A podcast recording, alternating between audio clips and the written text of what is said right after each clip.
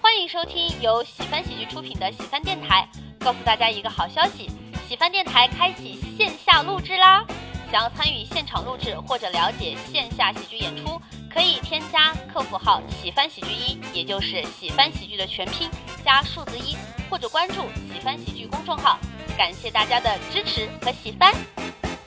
大家好，这里是喜翻电台，喜欢电台，喜欢你。嗯对我感觉有一些戴口罩的朋友在划水。 我喊了十几期了，还是很羞耻、 啊。大家好，我是今天的主播杨梅。 我是主播季夜，我是主播小泽。哎，接下来这两位嘉宾我们要着重的介绍一下，啊是的，嗯因为这期我们要聊这个焦虑患者啊，所以我们就请到了两位案例 啊，来也是我们线下优秀的脱口秀演员啊。第一位阿易， Hello，大家好，我是阿易。第二位李奇宝。 Hello，Hello，大家好。听播客的朋友们不知道，今天李奇宝穿的非常的好看，哎就像一个高级的服务员。对 那阿一老师穿起来像一个也高特级别的像女仆仆店， 对对对。行吧，然后来我吧们呃这期的这个主题呢叫做焦虑患者互助会。哎对嗯然后感觉现在每一个朋友可能都带着故事来，这一期呢大家就畅所欲言，然后我们也会分享很多大家的不同的焦虑的故事，然后我们一个热场的小问题，好嗯这个问题可以大家每个人都回答一下啊，然后我们这个热场小问题叫做评价一下自己是容易焦虑的人吗？啊，从我们的主播和嘉宾先来，就我们先说是不是啊？是，还有谁是？我也是，我都确诊 了。我也是。这两个嘉宾肯定是。对我也杨是杨梅可能不是很像。对我，我其实不算嗯太容易焦虑。我自己我的评价，我是觉得我容易焦虑，哦也很容易尴尬。但是我来的有多快，去的就有多快。冲厕所是吗？就是。对对对，来也匆匆，去也匆匆。啊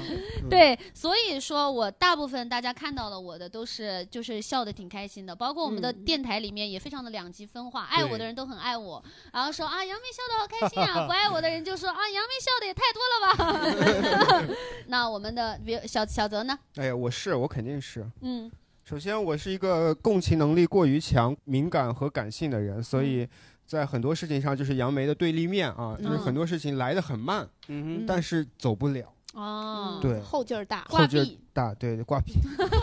感觉像骂人一 样哈。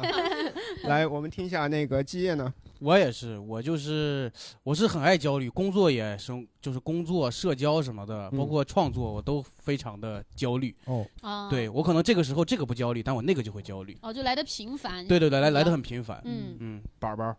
我爸我我特别容易焦虑，而且因为因为我是那种能量比较偏中等的人，嗯我没有办法消化别人带给我那个焦虑能量。就是跟你们一起排练，跟他跟七七一起排练的时候，嗯就是他们俩呈现那个状态特别焦虑，哼，带的我也很焦虑，但是我又我又爱装，我说我得稳住、啊 然后我又不爱说，我在心里更焦虑了。每天、嗯哼每天回家以后，我躺在床上，我说怎么办呢？怎么办呢？哦对，就对哎，我那们那问一下安逸阿老姨师啊可，以说一下自我我的现评价在。我现在非常焦虑，就是我原来没有那么严重，我觉得原来还好，就是自己情绪问题，但我现在觉得我太容易焦虑了，而且我是会跟情绪没有关系，会受外界影响也会焦虑。嗯，就比如说，我不能在一个封闭的环境里待太久。我最近发现，我不能坐超过三个小时以上的高铁了。就是如果这个高铁达到五个小时，且里面有一个孩子，啊或者有几个阿姨的 时候，嗯然后就会非常难受，就是我喘不上气，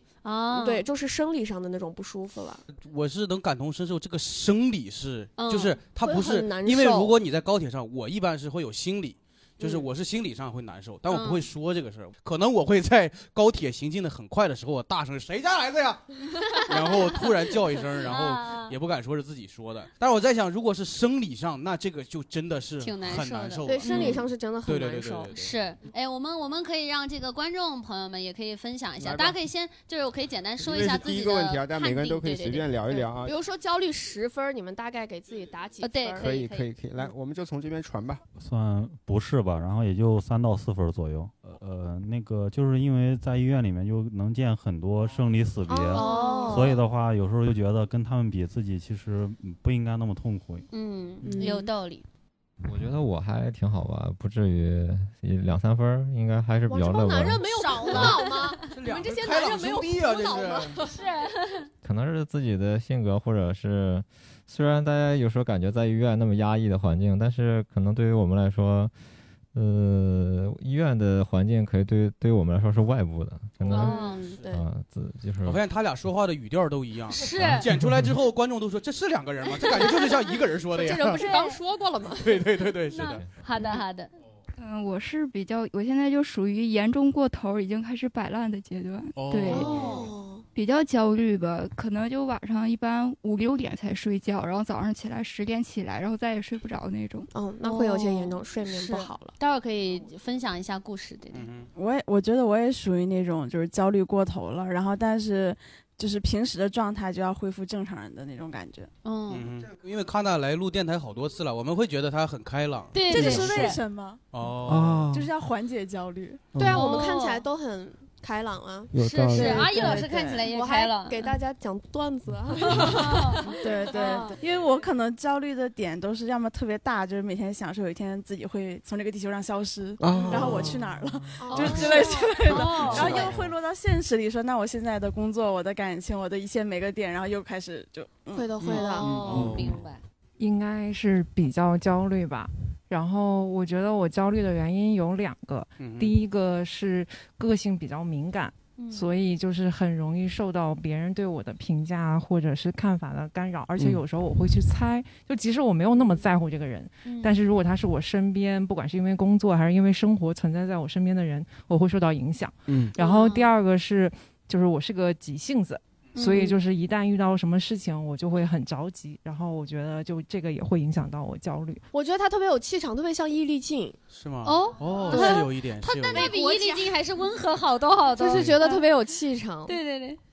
啊我觉得刚才那个季说的特别有道理，就就是是就是很容易受，我是我也是很容易受这个生理上的影响，就是我哦正常情况下，我觉得我焦虑等级可能也就是两三分儿，嗯但，是每个月有那么几天，嗯可能就是十分儿。啊，哦，嗯可能就是生理期那几天。对，就是那几天。 然后那几天，我妈就会跟我说：“说你你最好早上早点去上班，晚上晚点回来，有什么火儿都撒在乙方的身上。 哎这是这是妈妈还是老板的？作为一个曾经的乙方，我神经跳了一下，是我快缓解哭焦出虑的来办法就了。是打工，就是上班，就是。 我觉得我我也算焦虑的人吧，就可嗯能平时就也就是可能五六分儿这种，然后以前有过那种就是工作特别特别忙，或者说是被上级 PUA 的比较严重的时候，也是能达到那种九分儿十分儿爆表的那种。然后然后我就不是生生理原因了，就是因为工作或者是各种这种压力，就是每天对周边的人都会散发很大的满满的负能量的那种。我平常也挺焦虑的，大概平常在五六分儿，嗯平常在五六分儿。然后我觉得，就因为我长期处于一种亚健康的状态，就一会儿身体这儿有个小毛病，可能都不是那种致命的、姐妹啊，姐对。妹然后但是 我们一起但可去能他们的我们医就院。哎，对，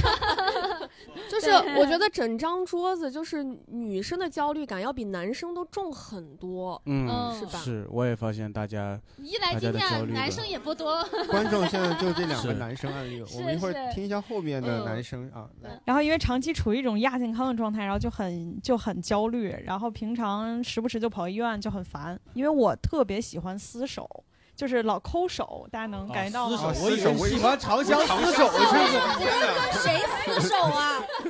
我说这不应该焦虑啊， 这个焦虑成这样了，还有人厮守呢。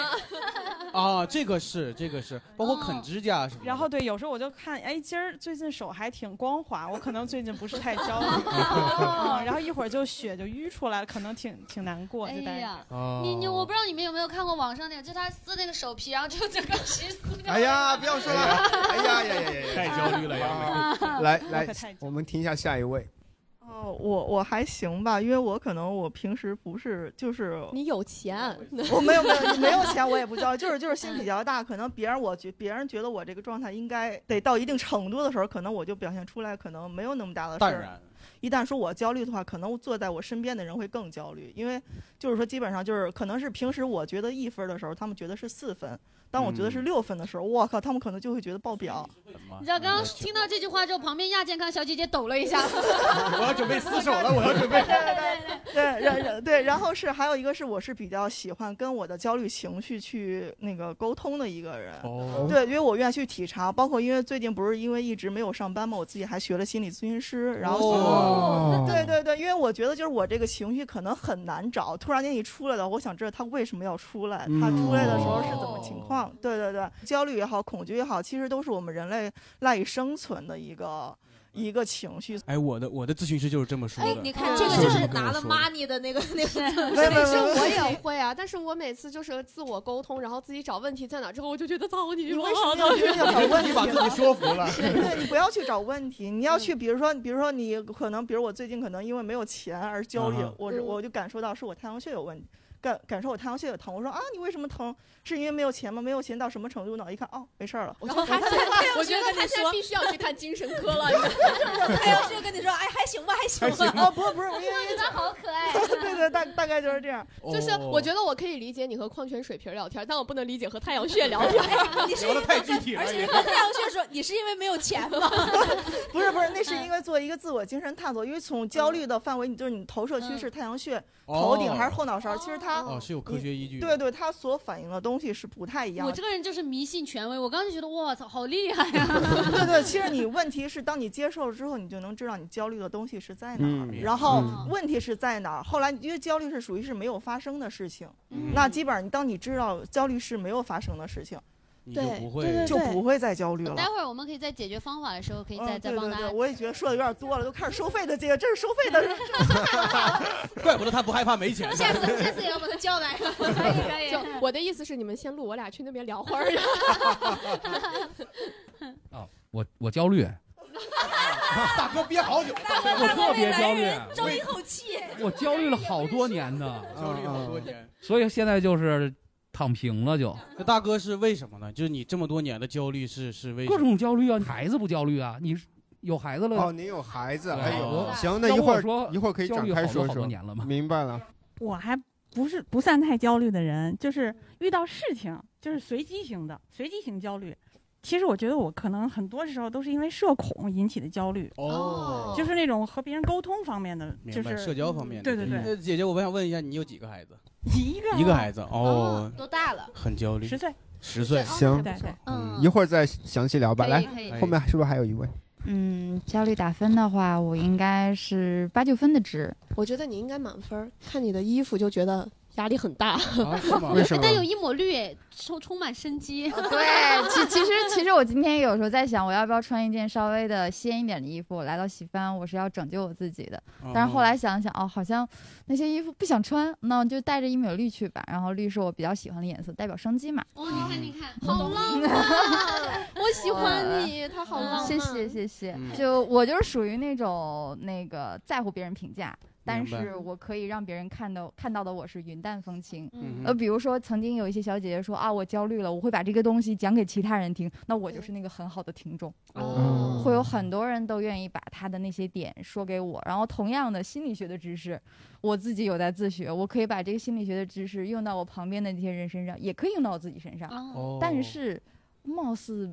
没有解决哦自己的啊问题医者不能自就医是了对，就是这个点还是没有到，所以今天来喜番啦，希望你们越做越好，我这哦个谢甲谢方在这等着呢啊。热身环节结束之后啊，哎，我突然觉得这样大家聊一轮之后，其实大家都挺真诚的，嗯就更像一个互助会 了。是啊，是的，是我觉得所有焦虑和情绪有问题的人都是特别善良、特别真诚的。而且我们这次啊，也算是一个比较特别的一个企划，我们也不知道这期会聊成什么样子。对，因为我们害怕太荡了。对，对，但也不是我说们你们也啊两个不焦虑的、不真诚的意思。啊 没有 我们只是想说你们两个可真诚。王七爷在这个节目里的作用就是抛烂梗。 是的，你第一次来就抓住了精髓。你 再听一会儿，一会儿杨梅还要说呢。啊对对对对，为什么要把你俩安排到我们俩中间 呢？就让我俩夹击。好，那么我们接下来就正式的进入我们今天的故事分享啊我。们就是大家可以分享一个最近让你最焦虑的事情。哎，对，大家可以呃就是有有想分享，有想你们主播可以分享先的话想一对下，然后我们可以由主播来先来。嗯对，然后主播有谁想先分享的？我就想特别想听这两位这个焦虑患 者，焦虑案例先嗯来给我们先来 分你享一下。先说吧，我都没有办法组织语言。 我最最焦虑就是嗯我新段子写不出来。我前两天徐指导问我说：“你是不是有了十五分钟以后就担心自己只有十五分钟了？” 我说是，我说怎么办呢？他就是写不出来，写不出来，然后我就特别焦虑。我每天改来改去，躺在床上我就想，我怎么不好笑呢？ 我我一点儿也不幽默。然后我就是因为我家那边最近还疫情了嘛，沈阳沈阳开始静默了。我妈呀，我妈是那种就重度焦虑症，她要吃药那种，她经常会给我传递这种焦虑信息，哦吼而且她这个人焦虑让我非常无语。他会给你传递焦虑信息，就是就是就是他在跟你分享日常的时候，就带了一些焦虑的成分在，哦而且那个焦虑让你无语。就是他说他说他现在家里没有吃的，他就在吃素食。我说我说那你叫人给你送点菜过来吧。他说啊，那我不想做饭怎么办？ 我我说我说我说那不做饭你你得吃啊。等于是你是妈妈还是他是妈妈？ 他他哎呀，我俩我俩有点像姐俩，前段时间我俩还掰一次，我啊我说咱俩绝交吧我。 然后最近最近他他他更过分，他不做饭以后也不吃素食了。我现在每天我吃不进去饭，我一天就吃两根雪糕。我 而且我特别想补充李奇宝一点，他姥姥还搞传销的， 他都快烦死了。他姥姥搞传销，问他要身份证儿。姥姥搞传销，妈妈吃雪 糕，哎呀，真是，还给你传递焦虑，真 是传女不传男呢。我姥姥最近总问我有钱吗？宝儿最近有钱吗？ 你跟你姥说我是螃蟹吗？天天有钱吗？有钱吗？我哎这幽默让段子里用一用吧。 我老师天天问我有钱吗？我一开始以为就是我没钱，他要给我钱还是什么。然后我我我我我一开始跟他说我有钱，有钱之后前两天不是过节嘛，嗯他跟我说，他说宝儿啊啊那个没事儿就别回来了。有钱给老师拿点钱吧， 然后，然后，然后我最近就跟他说我没钱，没钱，你投姥姥这个项目啊，姥姥这个项目回报大， 我们要告诉听众一下，就是这些故事虽然听起来荒诞啊，但作为李奇宝的朋友，这些故事都他妈是真的 呀，这个就是虽然听起来不那么可置信是的，但确实是真 的。对，嗯，好。那那阿姨老师呢呢？我感觉我最近的焦虑就是焦虑本身，就是我今年年初的时候，那回是焦虑症发作了一次，然后我去医院复查的时候就是严重了，然后他就给我开了药，然后因为我一直特别害怕胖，就是所有的药他们都说会有副作用，会变胖，然后我每次一想到我如果吃了这个药我就会变变胖，我就更焦虑了，嗯嗯然嗯后最近也一直生病，从八月初一直到现在，就是发烧、肠胃不好，就特别烦。我是理解这个生理这个的，嗯就是我有一个大姑，嗯她是因为她老公就我大姑父老搞嗯婚外情，嗯然后她就会老搞老搞老老搞搞老搞天哪，她就老搞婚外情，然后我大姑就是精神不正常。他们说，就是我们家里人都觉得她精神不正常，但她嗯实际上她反映的那些行为都是都是生理上的，对于这个婚姻、对的于厌亲密恶关系的这不种满焦虑或者怎么怎么样嗯，嗯只是她外化成那样，是因为我们知道这些，是因为她当时五十八岁，她女儿是她女儿很争气，嗯就是我那个姐姐一直在外面上学，嗯上完学之后回来之后，大学在外面打工作了两年，打拼了两年，嗯拿着这个七八万去那个。去太原去看，然后会嗯查查出来他有一系列的这种焦虑啊或者抑郁这方面的病，所以我们嗯才说他过年的时候才跟我们讲说，他说他妈他当时就是因为我们整个就是我爸那边家族的人都在污名化他，说他就是疯了，他就是怎么怎么样。为什么不骂那个搞出外遇轨的的男人人呢呢？那个男人死了，嗯他妈这就是 搞外遇的下嗯报应下这个 下下 那个男人报应啊大哥，那个男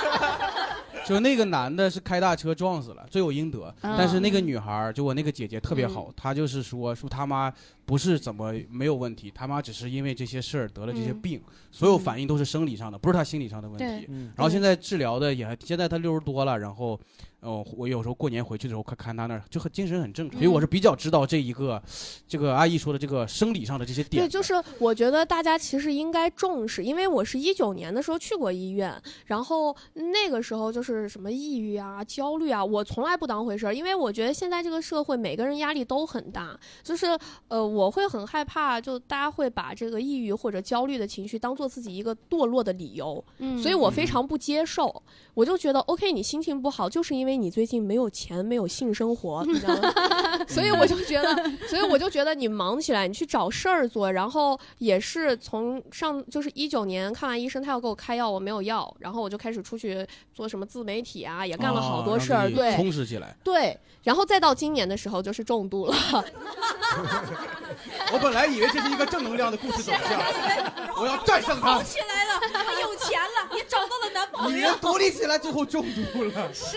所 以就是嗯呃，那个大夫也说，而且你知道，我上一次就是今年再去复查的时候，嗯我那天的状态其实非常好，但你真的到出现生理问题的时候，那个真的很难受，嗯是真的非常难受。我是觉得大的家要重视。刚才嗯谁说了一个什么来着？我忘了，绝对是你们几个里面的其中一个 说了说了一整句都是废话，谁说了一个什么来着？你你你提取不出任何一个有用的信 息。我忘记了，嗯就是他刚才说的那个状态，我觉得是在我就是有生理反应不适之前的那个状态，我真的觉得是要重视的。嗯嗯哦，是的，是的，因为因为我之前对也是，就是一焦虑我就会我就会闹肚子，然后手脸上就这一片，我跟你们说过吧，我去医院嗯急对诊对对都麻了。借也分享一下，你你觉得你最近比较焦虑的一件呃我事儿最是？近比较写不焦出虑破的梗了，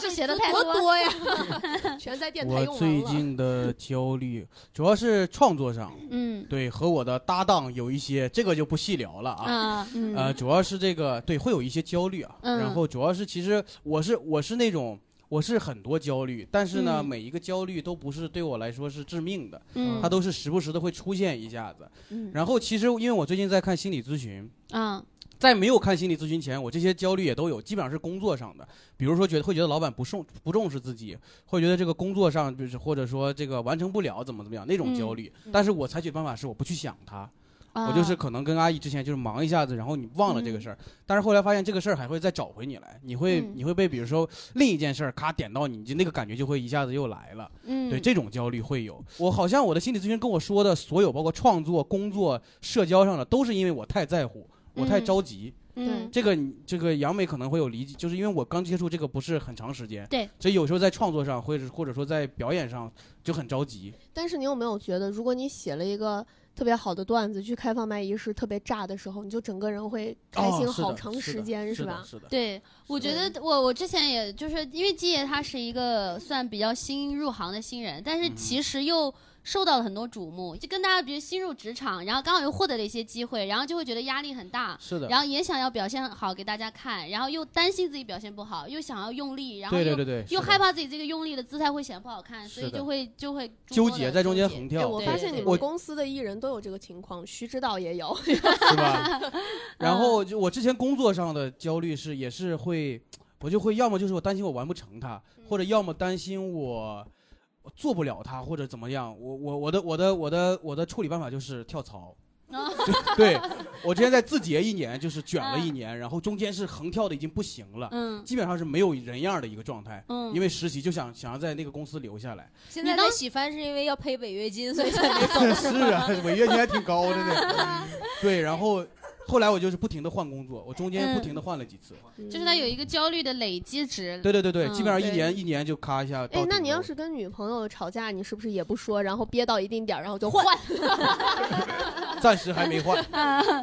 对， 哎，那还挺难的，因为你你跟女朋友几年了来着？呃，七年，七年那 快了，你知道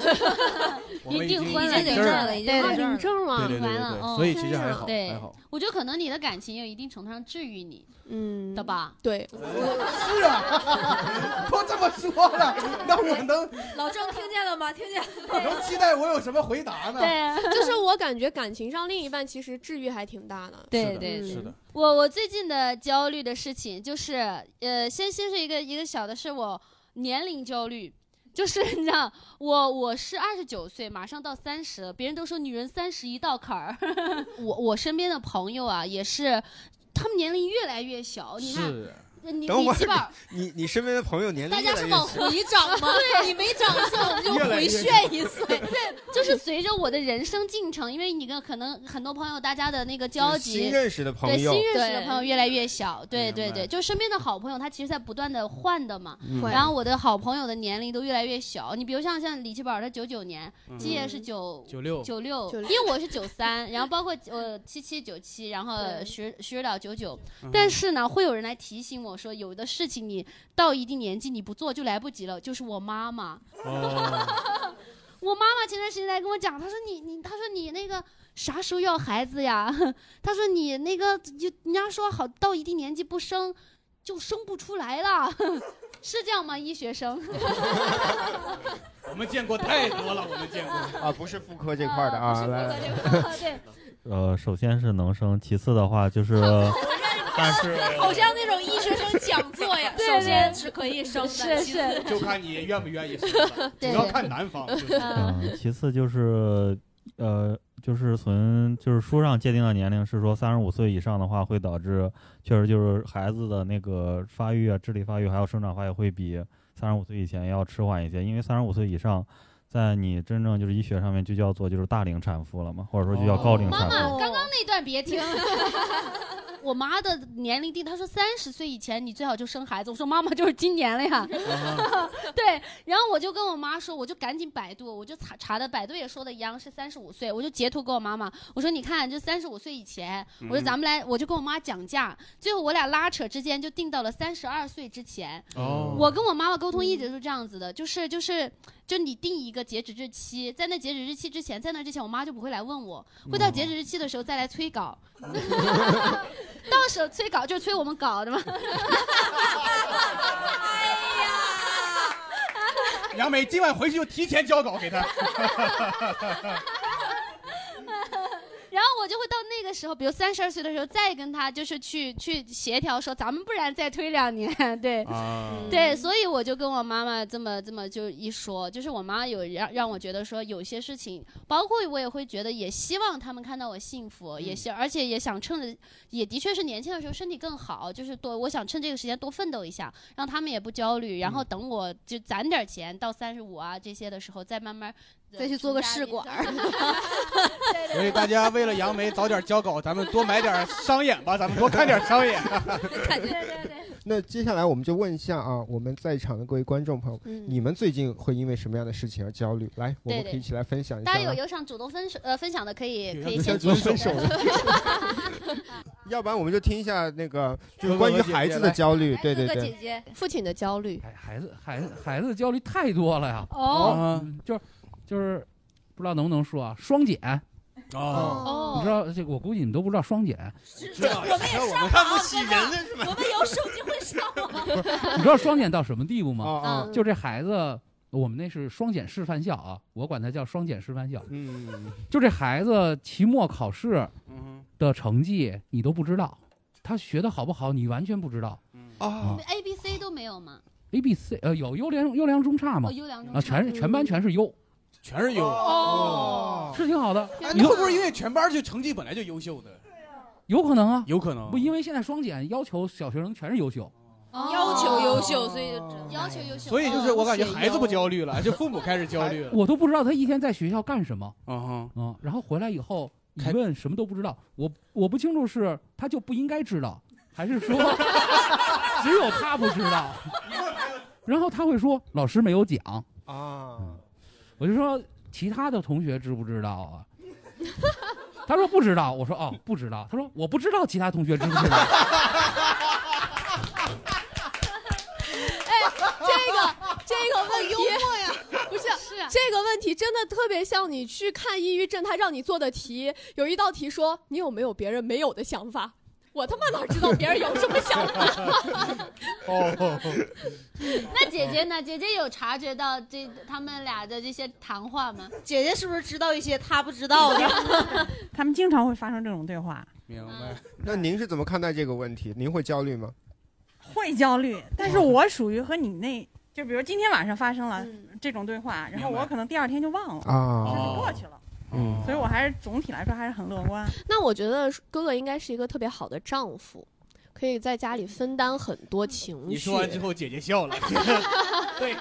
不过说实话，我我怎么觉得十岁小朋友他知道多少不知道多少，其实没那么10岁现在是有几可能年级我们三确年实级有点站着说话不腰疼，因为我们没有孩子，没有过这种阶段啊。对十岁是几年啊级？三年级吧三年级，四升五，四升五，十岁多了，哦十岁多了，哦现在四升五，四升五。我四年级的时候在想，那个男生为什么不喜欢我？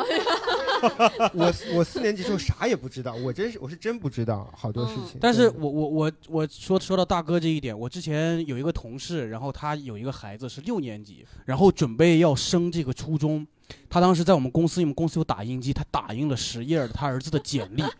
我看那个都焦虑了，十页儿的简历，我说我我跳这么多次槽，我都没这么丰富的简历，就是。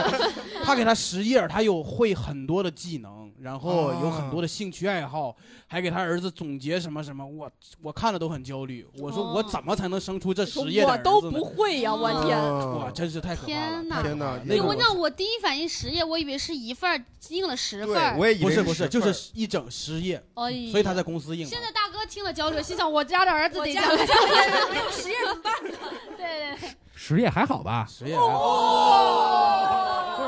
你看，说到这个，我是真的觉得现在小孩压力太大了。是的因为我之前做老师，然后我是教口才，就是我们班的小孩儿啊，有的时候跟他们聊天，我说，哎，等会儿你们去干嘛？我去上什么画画课，我上英语课，我的英语课今天那个老师有事儿，然后就改成了什么什么课，我就觉得他们好忙啊，哦他们真的没有童年现在。我我之前就是我上初中，因为我们那个是当地比较好那种重点初中嘛，嗯你就是卷到一个一个什么地步，半夜十二点，老师会给家长打电话。说你小孩睡了吗？嗯我我妈说小孩睡了，说那不可能，作业不可能十二点就做完，把他叫起来。哦 然后如果如果天就哪是一个班的孩子，这个平均分儿在就是有一个没上九十的话，那个家长就不要工作了，就叫到教室里跟着他一起学习，哦就一直学一直学。哎，那老师要给你家打电话，小孩睡了没？跟他姥姥传销呢？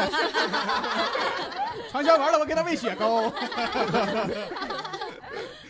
呃，行，来，那个这边刚才想也想发言，我是想问一下那个大哥啊哈，就是像你说的那种情况，就是孩子的成绩的话，你们不知道，然后你们问老师，老师也说他不知道。但是呢，这样最焦虑不应该是老师吗？老师知道所有这孩子到底是好还是不好，但是他不能告诉你们，因为这样的话违反了政策。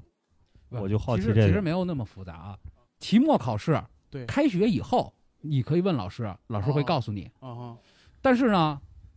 既然是优了，你问了，省得自己焦虑，就别问了。都过了一个多月了，啊主要是开了学之后，这个暑假他可以为所欲为，就是对对对，就对，已他经没有办法一个时间缓嗯冲了。家长没有办法采取一些措施。我我在想的一件事情，刚才我其实我也想说的是，呃，孩子是您的，呃，您跟他的沟通，哦 哎没有其他的意思啊，是不是？孩子是哦啊孩子大哥也愣了一下哎就是其实我我在想的另外一个点，因为就是我爸妈他就特别激我嘛，明就白是我觉得孩子他的点就是他的生活其实更为重要。就是呃，没办法，就是现在的社会的法则就是哦、你要这样一路往上去。嗯但是呃，我的点就是我觉得爱更重要吧，你给对他足够多的爱，足够多的沟通，呃，让他的生活化里边呢，他的喜好。他的生活今天怎么样？他的朋友如何，对嗯吧？这样的一个点，或许可以让他跟你更亲密一些。我觉得一来啊，就是家家有本难念的经，是有的可能人家对对那本对经念的也挺好的，对对因为今天他对对可能只是分享其中一个点，有可能其实嗯呃一家人也很开心。对，我我觉得想大家还是先我们慢慢聊回焦虑这个事情。对我我想顺着这个小姐姐再说个事儿，行吗？嗯就是嗯也是关于孩子。我之前在学校经历过一个事情，哇，那个事情对我冲击特别大。是我们班的一个小女孩，她五岁半，然后小姑娘有点内向，不是很爱说话，但非常的聪明。有一天早上上课的时候，那个小女孩我们会练声，她站到那个地方突然哭了。你知道，作为老师太害怕孩子哭了，而且我们都有摄像头，我非常害怕那个小孩出什么事儿。嗯然后我就问她，我说你怎么了？她说没事儿。我说你相信我吗？他说相信。我说那你要是相信阿易老师的话，你告诉阿易老师你怎么了？他跟我说没事儿，我就是有点难过。你知道，一个五岁半的小女孩，当时说完那句话之后，我整个人就坍塌了，就哦我说不上来那种感觉。我不知哦道为什最后么。那个小女孩问阿姨老师你怎 么了？阿姨老师，你信任我吧，阿姨老师。阿姨老师说没事 儿，我就是有点难过。有可能对于他来说，这个话呀没那么严重，是嗯他就是那么一说，他我当是和时你一样，我会过度共敏情感的一那些种，我对我我知就道嗯太难过了。我那个表弟当时在学校上学，然后也是当时流行在微信群里，我表弟在最后一排睡着了，然后老师就把他那个睡着的照片儿拍下来发到家长群里，老师其实准备要批评他，然后正在编辑批评这段话，他的我我姐就是我姐以为以为他儿子是学习学的累了，说 我儿子这么辛苦啊，发出 去了，后面一群大拇指，你知道吗？就是老师编辑好一段已经发不出，这一群大拇指干嘛？ 我们继续来分享。嗯我继续分享一下自己的小啊，行，那下 嗯下一位，下一位我。我就在坎儿上，呃，三十，呃对，所以所以就那是嗯你们都好年轻啊，看起来。而且而且我的那个就生日的这个月份又稍微大一点，嗯所以我就是我们这一批人里头比较早步入这个坎儿的人，嗯然后就会有很多人问你三十岁的感受怎么样啊？嗯，步入三十岁是什么感觉？ 嗯，然后然后实际上就是还是很迷茫，还是没有什么感觉。好，那接下来我们看一下下一位。其实我的焦虑主要是也是创作焦虑，我是写那个小说的，就是你把、哦你把那个稿给你主编，然后等待他审核跟评价的那段时间，你就非常抓狂，就是你不你闭门造车写完这个东西之后，你不知道他要能得到别人什么反馈，就那一段嗯时间是非常焦虑的。嗯明白你是写什么类型的小说？写那个悬疑的，悬疑哦，我小时候只看悬疑。你看这群脱口秀演员发出了文化低的感 叹。对，其实还有包括现在是写书，在在自己又写书，但是就是。 哦哎哎哎哎，好厉 害有点出息，哎就就是自己闭门闭门造车的一个状态，也没有什么途径能给能给别人去看，然后得到别人那个评价。下次你就去开放麦试， 对，别就人是讲段子，你讲小说，对你讲悬疑，你说害怕吧，害怕吧，就那儿定了。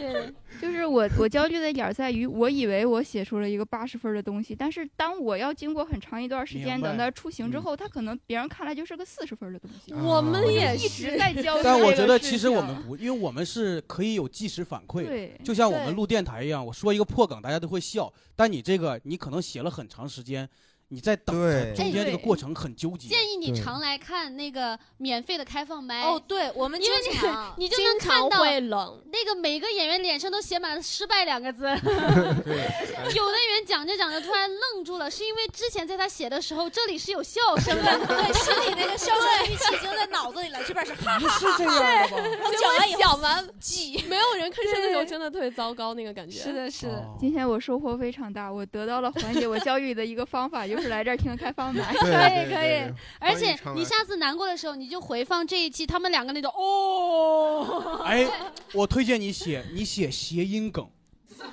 悬疑小说，因为他悬疑小说，你知道小说它需要有架构、有人物，他他自己构建这个都要很快，但谐音梗不用啊。不要再误人子弟了。人家本来四十分，然后到你完事以后十分儿啊。来，我们看下一位。嗯看啊看啊我说个可能更深度焦虑的啊，可以我可觉以得说是说会嗯，就是困扰自己的。嗯我不知道大家有没有，就是每一年有过几次，要么就是到很晚你也怎么也睡不着，要么就是你睡着了，突然之间你就醒了，就睡不着了。哦嗯然后在那个时候就是深夜嘛，嗯然后你可能就望着窗外，然后就开始思考这种人生啊，就是死亡，就这种很我有我都不需要深夜，我白天就可以。对，他真是不分昼夜呀我一般是我就在那个时候就会想说，那每一个人对吧，就不出意外，大家都会离开。嗯那就为什么我在因为死亡如此焦虑的时候，就会感觉别人好像都从来没有思考过这个问题一般，哦就是那种，然后就想说别人是怎么看待这件事情，让自己能如此就是好的心态，然后开开心心的每一天的呢？我说实话，我前两天还想过，我也有过然后我，但我你让我想，我每次好的特别快的，就是我就每每次到这个时候，我特别感谢世界有宗教。 我想我有来世，我想哦，我会有来世的。 嗯 就是你的焦虑是觉得人会到死亡的那一天，然后我们在中间的这段日子很焦虑，还是为什死么亡之焦后虑呢？？还是还就是是嗯、都有，但是可能更多的是为什么地球上突然就自己就没了，然后可能跟自己有就是关联的一些人，你也再也见不到他们了，你喜欢吃的东西也再也吃是不的到了，对吧？就一切你过去没有美好的东西都没了，然后你自己又不知道去哪儿了，是的嗯我我然后我陷跟入你那这个种感受是完对，全然后一就 样是的就越想越害怕，然后就不敢就嗯是就是就这种发抖一就不敢再往下想了那种感觉，就是我我有对想过，我有想过关于这个的问题是，我觉得传承。因为就大家老说啊，你活着你要生育，要传宗接代，我就会经常想是传谁的宗，接谁的代，就大家都会死的。就是我我姥爷，我觉得是跟我非常亲近的人，就是他死了之后，我也会觉得就什么都没了，就是特别神奇，就是一个活生生的人，他做过很多的事儿，见过很多的人，去过很多地方，然后突然就没了，没有人记得。就我们每以后都会这样子的，而且我甚至会想，就是我死了之后，我要无儿无女，就我都不知道我在哪儿。所以我觉得，就如果大家你的都段子会会有留这在么世一间天的的 话，有件事情可以确定，我们在座以后不管怎么样，这期电台会在小宇 宙哦和喜马拉雅、网易云。哇，杨梅， 你你这么说还真挺浪漫的。就是我们会作为一个电波，它会，我希望以后的技术它能，它的内存会越来越大，永远存在这个世界是。的哇，那这个我我这个太棒了。对于这个问题，我自己给自己找了两个答案，嗯一个是之前看那个 J.K. 罗琳自己就是写过的一句话说，死亡就是开启一段新的冒险。嗯啊，就是这是一种就是自我安慰的一个方法。后来就发现有一段时间这个安慰不了自己了，就感觉过于童话，嗯过于是的嗯不那么现实。后来想说，那有什么更现实？想说我们的科技，我们的技术在。如此的快速更新迭嗯代，是有一天是不是真的长生不老 药会？就是哦我觉得你应该是一个很浪漫的人，是吧？ 是是，可能实现人类就是不死 这他件事就是情宗教还是不想死， 就是最后一 天要把我复活。还有还有来其他朋还友有想分享自己对觉得焦虑的事儿的吗？就是其实我是从一个比较好的一个状态，呃慢慢的然后走了一个下坡路。就是小嗯的时候家里边会比较，我说鸡娃嘛，之前谈过，嗯，他们很鸡娃，很把很多的期望点放在我身上。然后刚巧的是呢，可能在那个时候。我出现了一些能够称得上闪光点的点，给予他们希望。嗯同样的，还有的点就是，比如说我去到一个新环境，比如说现在这个环境，大家会觉得这个人，哇塞，乐观、开朗、健谈，哎，我们不一定这么想啊。是 啊，没有乐观这个，我当然 对，在这个状态下，肯定大家看我都不乐观。但是其他的状态就是，我会第一时间就觉得，哇塞，这个人应该是一个能量值比较高、太阳比较高的人。哦，但是其实上就是我每一次去社交也好，我会用我的能量去燃别人，然后大家让大家都很舒服。但是过了一阵儿之后，大家发现这个人的能量没有那么高了，或者说我做了一些事情让他们觉得不对劲了。哦，那好了，负面的评价来了。哦嗯啊然后或者说他们即使没有负面的评价，他们做出来的一些行为会很真切的，我会很真切的，即使他没有在我面前讲，他现在已经对我有了意见，就是我嗯会特别敏感这个点。是这样，我也是个敏感的人啊，就有的时候敏感的人也会敏感到以为别人会对，其实想，其实是咱们自己想多了，有的时候有的时候是这样我子的，也会，就对有时候翻来覆去躺在床上，就是在想今天那个是那个，但是其实你这个时候想，就是他。其实其他人可能没他那么在乎没有那么对在乎，对这对个是对只是对你来说，你记住这一刻的，可能嗯但是对别人来说，这个就是哎略过去了。哦呃，就是就是，的确嘛，就是我会很在乎别人对我的评价点，然后我敏感的感觉到，然后我还走不出去。但我是觉得，其实你刚刚说的那些，其实我们大家很多人就哦哦哦，其实其每个人都在你身上看到自己的影子。其实，嗯，对我，我心理咨询师经常跟我说，就是就是我也很容易想特别多，我嗯翻来覆去，来回来回想，越想越想觉得越糟，越想觉得越越糟。嗯他跟我最说最多就是他他说你有的时候你要学会说到此为止。嗯就一个想法产生出来，差不多到这的时候，你要再往下想，再糟了。他说你到此为止，你就可以再想一点别的事儿。还有比较焦虑的时候，可能他会跟我说，他说就是你要接受这个焦虑，然后现在状况很糟，你也觉得没关系，我这样可能是在休息。嗯嗯对，而且我觉得就是不要压抑自己的情绪。你要现在特别难受，你就哭，就其实哭完会舒服很多。就是越是的压自己的情绪会越难受。嗯对，嗯正好我们可以把把把话筒给到 这个对对有人心理医 生。对对对，我先说一下，不是心理医生，啊然后对，呃然后在了解心理他学怕我的们小姐姐他怕我们不 给钱问太 多嗯，说一下，就是说我我其实我把我的情况说一下，你们感觉我这个情况是不是可以焦虑？明白但是你们也看到我现在状态并不焦虑。嗯好好，的我说一下看出来了你最开 心。 对对对对。对，然后我说一下，我是马上就要过三十七岁的生日，哦然后未婚，嗯哦然后是本来是准备了两年的 fuck money，然后去年投到了基金里去。哦，这他妈就别说了。哦你的基金是跟他的衣服一样绿是吗？ 对，那钱我都他不敢仅绿，吃他这个线条还是下行的。 对对对对，嗯然后是，然后是，然后是因为我去年就是，而且我从三十五岁周岁前、三十六周岁前嗯，都被裁员，然后是、哦特别是三十五岁那一年，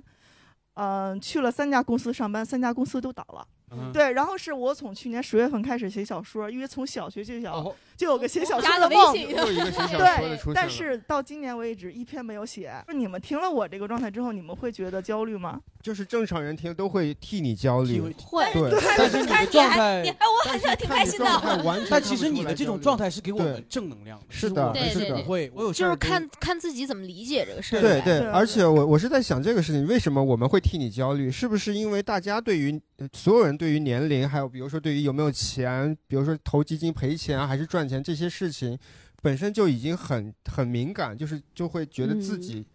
在这方面也没有做的特别好，或者一直在焦虑，所以当听到别人的故事也会焦虑。但实际上这些事情真的那么重要吗？有的时候是啊哎，我有一点好奇的 就是，你身边的朋友有的时候是会会问你说，你真的这么快乐吗？你的快乐是发自内心的吗？你是真的是你会不会被 你是伊 丽静的，你是哎哎呀，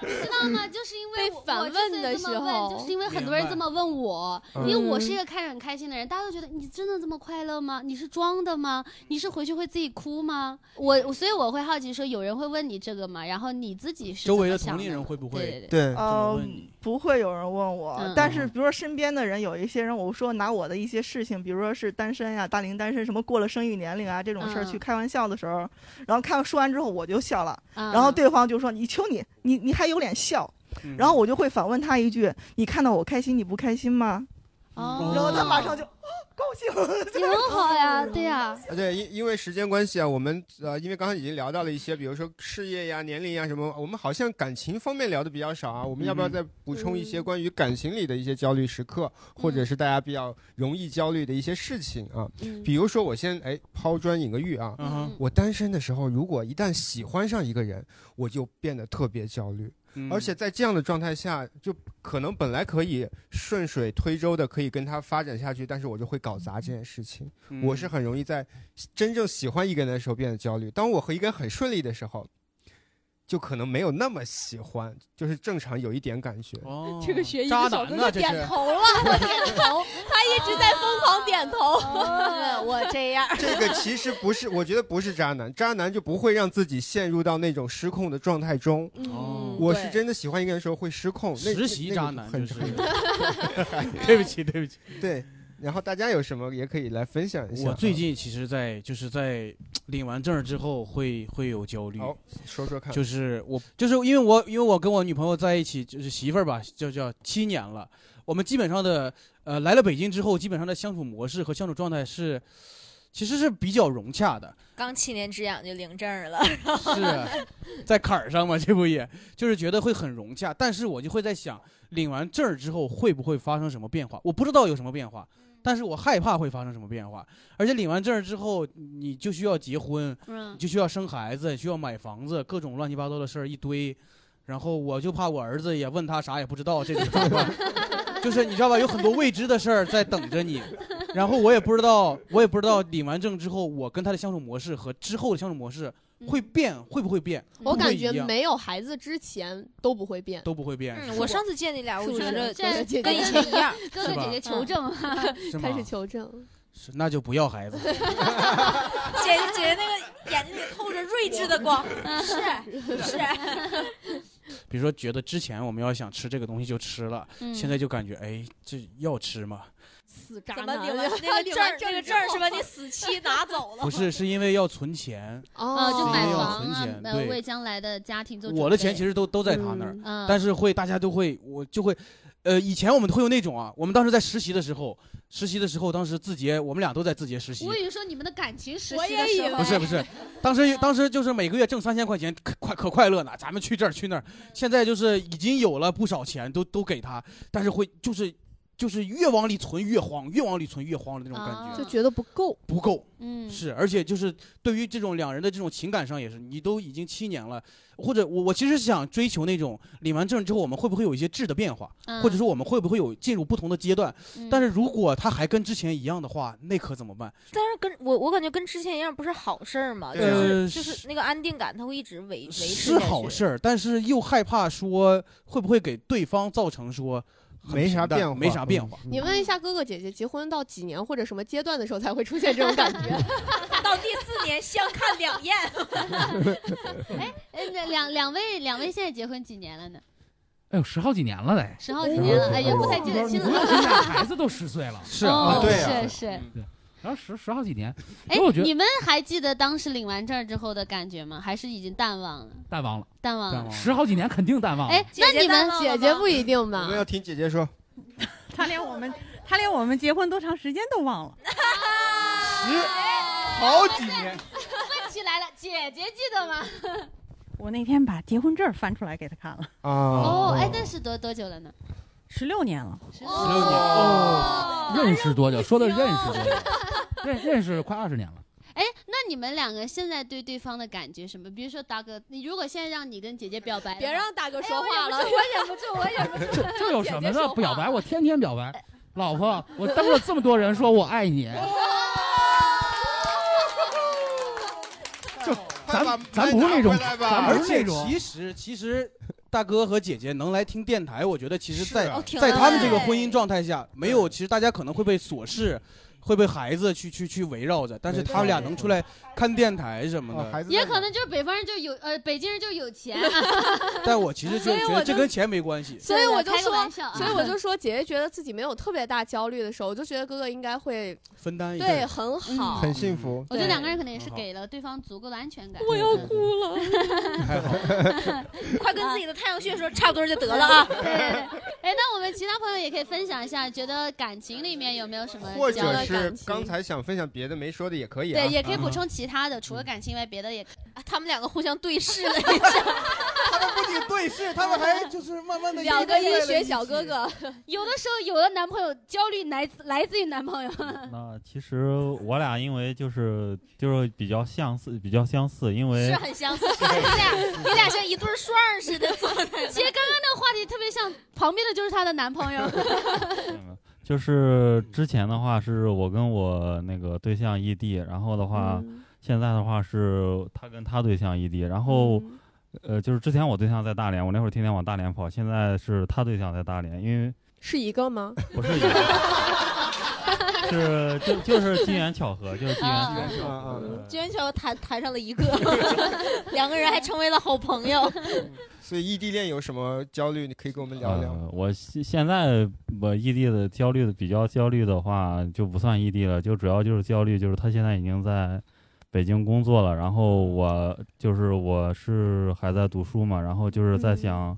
每次就是正常走着走着，就他就偶尔会问，就不知道扯什么话题，扯着扯着就会扯到，明年你就是毕业的时候你工作怎么办？然后的话你要去哪儿什么的。那会儿，但是明白于我个人而言的话，我现在就是什么也不敢说，嗯就是我根本就不知道我到底，比如说能不能留在北京，甚至说能不能跟他去一个地方什么的。嗯然后这样，但是不能在他面前表现出来，因为那会儿他来北京，他是因为我才来的北京。所以的话，我必须就是要我要撑住，我就跟我就哦坚守在北京对，我就就是肯定要留在北京，但去什么医院、去什么地方啊、去什么单位，就是往好了说，就是尽量的话，你可以去安定医院呢，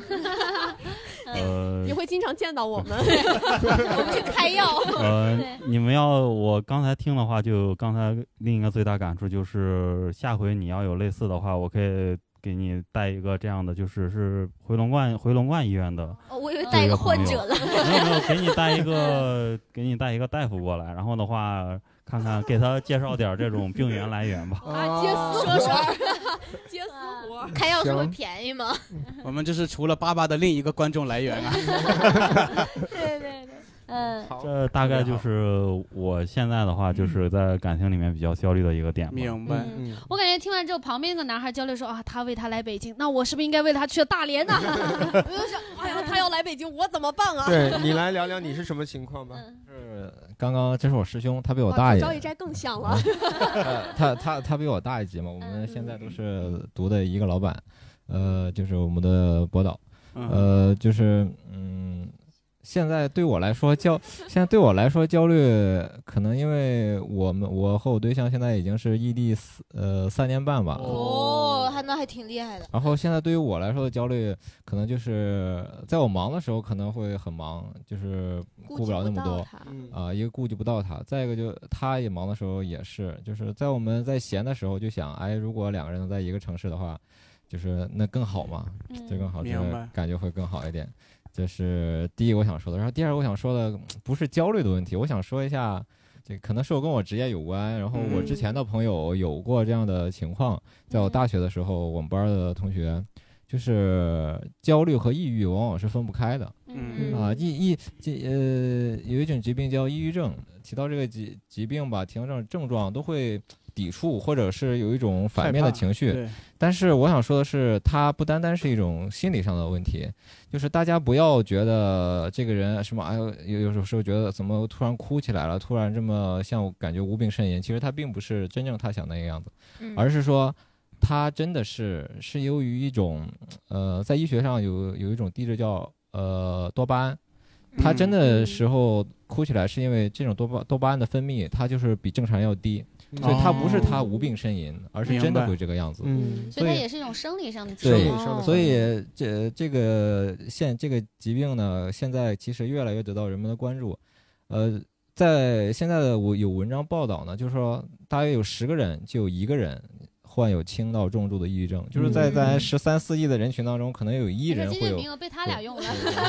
对对对对对，被李奇宝和阿姨占了用占了 名额，还还有有一一抹抹绿绿的的小小姐姐 姐姐。 所以我就觉得大家应该去正视这个情况，对去明白更多的关爱这些情况，因为现在很多情况、环境啦、压力大，不这些原因结合在一起，可能很多人都会出现这样的情哇，况你。好善良啊！ 就是我我我没有我没有确诊之前，包括我在重度的时候，哦中度的时候，嗯我都不觉得抑郁是问题。嗯哦我也是因为我觉得大家都有问题。嗯对对对对对，我一直是这样想。但是你真的到很重，就严严重非常影响你的时候，我就反而不愿意去面对这个事儿了。嗯好的嗯好这边哎小姐姐来来，说我们的厮守小姐姐啊， 大学生，我觉得刚才说的特别对，就他们现在硕到博，然后我马上进到硕，就是我保研那一年的压力就非常非哦常， 保研，就是你还焦虑吗？你还 你俩的抑郁症是不是因为文化太低呀、是不是太没见识了？就是那那一个假期压力非常大，因为就是你这边也没落听，然后你去考研你也不甘心，然后你就大量的学习，导致我就嗯明白干眼大爆发。就大家会觉得干眼是一个特小的一个事儿，就感觉是一个特别小的疾病，但它其实发作起来就可能会呃非常刺痛，整宿睡不了觉，然后书也看不了，就非常严重。然后所以我想说，就接着刚才话茬儿说，就是真的不要对任何一种疾病有轻视。嗯它就是疾病没有高低贵贱，不是说你得脑癌就高贵，得脚气就低贱，不是，就是罗圈腿， 但是听起来还是有一些 就比如说你抑郁，我罗圈儿，那就是差不多。 我觉得，你 俩也不抱抱你们俩， 对，我觉得就是一 样。然后嗯大家其实，比如在中国，就我们，比如说我宣传肺结核宣传很多，但是可能大家对抑郁啊、对忧虑啊这种宣传就会很少。是的然后各个疾病，我这个生病之后，因为慢性病影响我的质量，它不影响我的健康，但它影嗯响我每天生活的心情。然后我也去找心理咨询师，然后他就跟我说，其实你就多看看自己有什么。 就是对每一个疾病都心怀敬畏。我觉得以前我会觉得干眼症是一太小的事儿，然后它真的落到你身上之后，你会发现你每天都很痛苦。然后，但是这个该说不说，我们老说就是看看别人在别人的痛苦上，你可能快乐；大家都讲讲焦虑，你可能就快乐了。其实你真的去到医院的时候，你会发现，我觉得哦，我眼睛好干，可你看有人眼睛已经打出血了。我以为我看有人已经瞎 了。我觉得我现在之所以能拘泥于这些小病，或者说，比如我们有点抑郁、有点焦虑，能来到这儿，就可能是因为我们生活比较平顺，嗯，对吧？如果你现在身处，比如说我们那个南方火灾啊什么，你身处这些极端情况下，你不会来讲焦虑这件事儿。哎，我有一个特别适合你的演员的例子，叫黑灯。哎，黑哦灯老师演出开始了吗？九月几号来着？哦九月几号来着？在我们的那个小程序上面可以买票。对，顺便呃我都打不知波广道九告。月四号能不能选出来这期啊？播播的时候已经演完了。哦，但那这个是是但是黑灯发老好师真的评是，吧我我我一定要跟你推荐一下，黑对灯黑灯老老师非很常值得适合看激励你。黑灯老师看不 见，